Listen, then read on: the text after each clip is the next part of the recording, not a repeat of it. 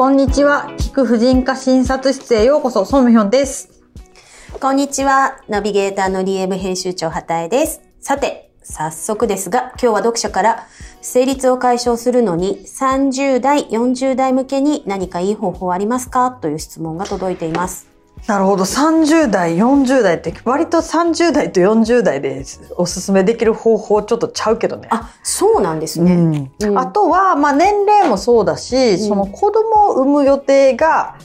近々にあるのかとか当分ないのかとか、うんもうないのかとか、まあ、そういうのでも違う。そうですよね。まあ、リーの読者は、基本的にはまだ子供を産む世代ではありますね。だいぶ読者層広がってはいますけれど。なるほど。うん。まあいろいろいらっしゃるんですけれども基本的にはですねまあ生理痛うん。その今月妊娠をしたいっていう人以外はその排卵とか、まあ、妊娠の準備のために子宮内膜を作るというような子宮や卵巣の活動が別に不要なんですね。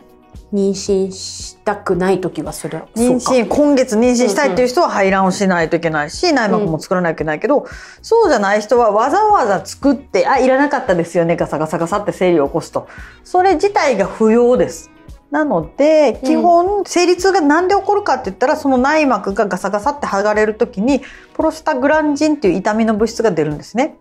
でし血液を押し出すために子宮が収縮したりして痛いと。うんうんなので、まず根本治療としては、子宮や卵巣のそういう生殖活動を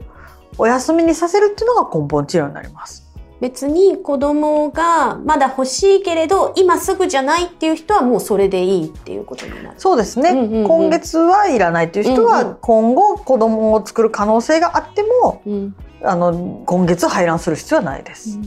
先日あの孫先生にもご協力いただいたリー読者に向けた体と心のウェルネスアンケートっていう大アンケートを取ったんですけどもうその時月経トラブルへの対処法はっていう質問をしたんですけどトップ2がもう本当に普通にゆっくり休むと体を温めるだったんですよ。で4位に我慢するっていう答えが入ってなんか もう10年も20年も生理と付き合ってるわけじゃないですか。そうですなのね。にそれでいいのかって気持ちになりません？で、これ痛み止めを飲むっていうのももちろんあったんですよね。あります。そうか。いや、なんか、まあ、ちょっとうちのクリニックはまあ患者さんの層がちょっと特殊なんかもしれないので、まあ基本皆さん生理痛っていうとホルモン治療、ピルとかを求めてくる方が多いんですけど、一般的にはやっぱ温めたりとか、うん。お風呂に入ったりとかで緩和して痛み止めを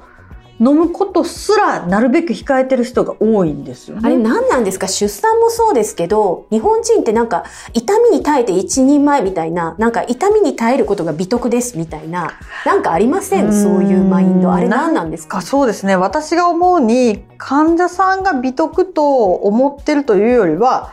なんか痛み止めを飲むと例えばだんだん効かなくなるとか、うん。なんかその体にそういう薬剤が溜まっていくとか将来子供に影響が出るとかいうふうに思ってなんか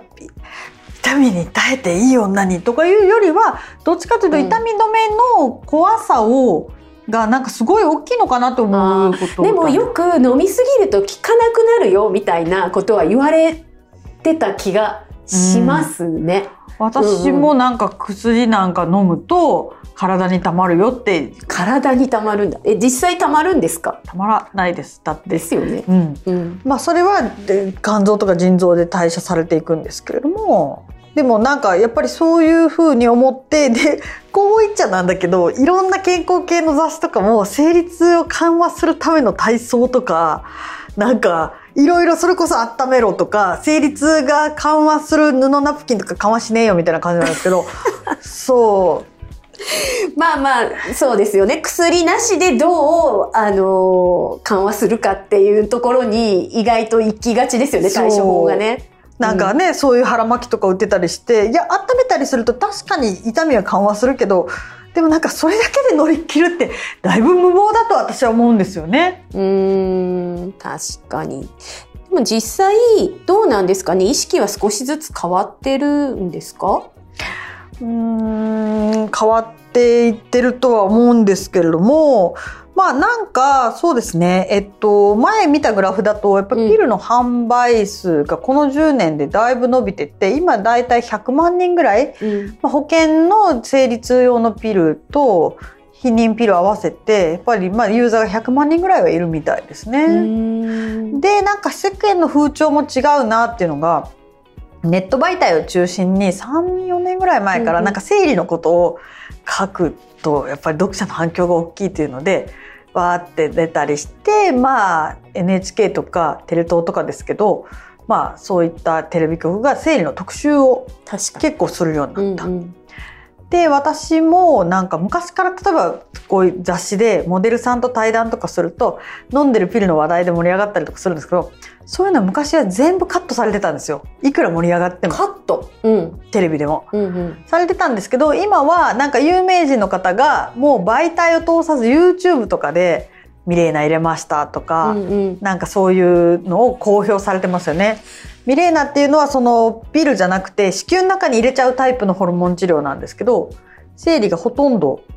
来なくなって私も入れてるんですけど。そうですよね。あのーよくリーの指名にも出ていただいている犬山神子さんも入れてらっしゃるし、先日増岡翼さんもうんうん。なんか発表してらっしゃって結構反響が。そうですでみんなね気になってると思うんですよ。ミレーナどんな感じなんですか？いやそうそう犬山さん入れてらっしゃいますよね、なんか増若さんの時はなんか ネットニュースに避妊リングを入れたとか言って避妊リング入れたんだとか思って、ん避妊リングっていうのは私たちの中でホルモンが入ってない普通の避妊用の子宮の中に入れる器具なんですけどホルモンが入ってるやつだとそっち IUD って言うんですけど IUS って言ってまあそのホルモンをちょっとずつ出すんですよね。でそっちは生理が来なくなったり軽くなったりするんですけどなんかタイトルだけ見たら増若さんが純粋に避妊のためだけにホルモンの入ってない方のリングを入れたって読読めてでなんかよくなんか回ってきて増若さんの YouTube を見ると、ミレーナって言ってたけどやっぱミレーナじゃんみたいな。そうそう私もちょっと久しぶりにあのタイトル見て「避妊リング?」ってなんかなりました。か。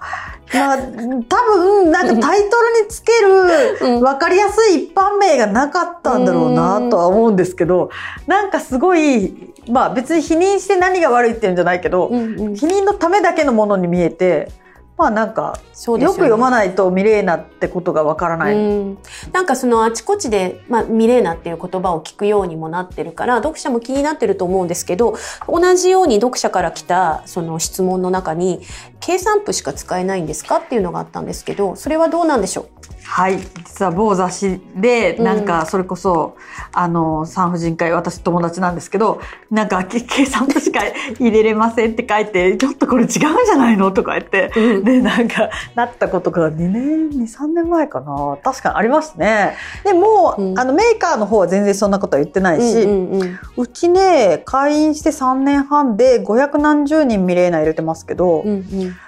もうそれこそお産したことない人帝王切開でしか産んだことのない人だけじゃなくてセックスしたことない人いっぱい入れに来ます。それは成立を緩和するためにそうです。ああどんどん広まるといいですね、うんやっぱりね知識が。ピルとかは、うん飲み忘れちゃう人とか起き忘れちゃう人とかいるんですよ。あでもそう皆さんそのアプリを使って飲み忘れないとか、うんすごいこう日々私も絶対忘れるタイプだから日々圧迫感がありますよねちょっとねそうなきちんんですよね。とできる人はいいけど。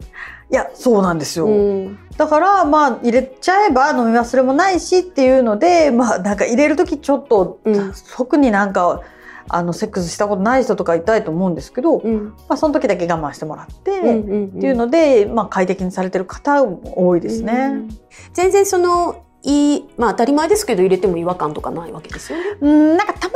に違和感が続いて抜く方もゼロではないです。そうなんだ。けれども、うんうんまあ、ほとんどの方は入れても分かんないし相手もセックスしてもうん、この人ミレーナ入れてるなとか分かんないし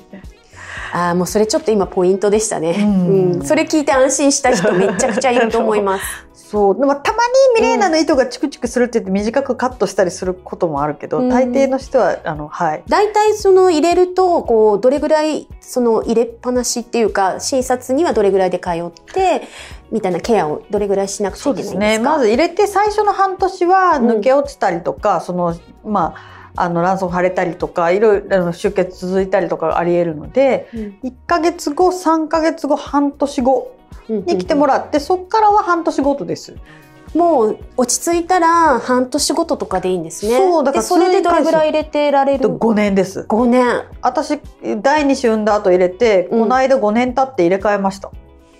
それはこうもともとあったものが切れてくるから新しいものにする。そうなんですよ。うんうんうんうんいや私なんか5年きっかりよりも前に1ヶ月ぐらい前になんか出血始まってお腹痛くなってきたんですよ。でもこれ絶対ミレーナ切れてきたわと思って即入れ替えたら、うん。なんかスッと収まったからやっぱりミレーナおーすちょっとごい5年より短かったじゃんとか思って。ちょでも1ヶ月前でしょめちゃめちゃ正確じゃないですか。そう5年のうちの1ヶ月って。もう本当めっちゃ快適なんですよへね。ーまあもちろん中には向かない人もいらっしゃるんですけども、やっぱりあと費用が入れる時に1万円ちょっとぐらいで、まあ通院の時のね検診の費用はいるけど、まあ薬剤の費用としてはすごいコスパもいいですよね。本当ですね。あの、まあ、ほあの保険が効くのは生理痛か肩月経って言って生理の量が多い方なんですけど、うんもう本当にねそういう困っていらっしゃる方私とかはあまりあの生理痛で悩んだことがなかったのであまり検討しないままこの年になりましたけど本当に日常生活に支障をきたしていらっしゃる、ね、方多いから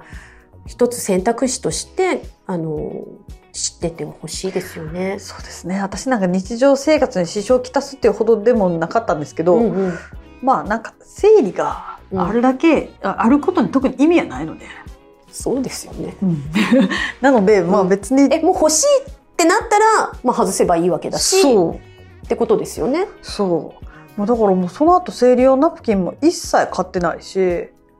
まあナプキンぐらいいる人もいますけどね。私の場合はそんなちょこっとしか出,、うん。出血がなかったから織物シートぐらいでいけたので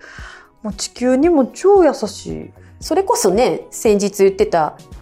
月経吸水ショーツツ。とかの可愛いやつぐらいで済んじゃうってことそうですそうでよねすナプキンいらずかいいですね。そうなので、もう本当美麗なまああの話だけでも、うんうん、ぜひ聞きに産婦人科に行っていただけるといいかなと思いますぜひ行ってください。はい、はい要チェックでよろしくお願いします。じゃあ次回も聞く婦人科診察室をお楽しみに。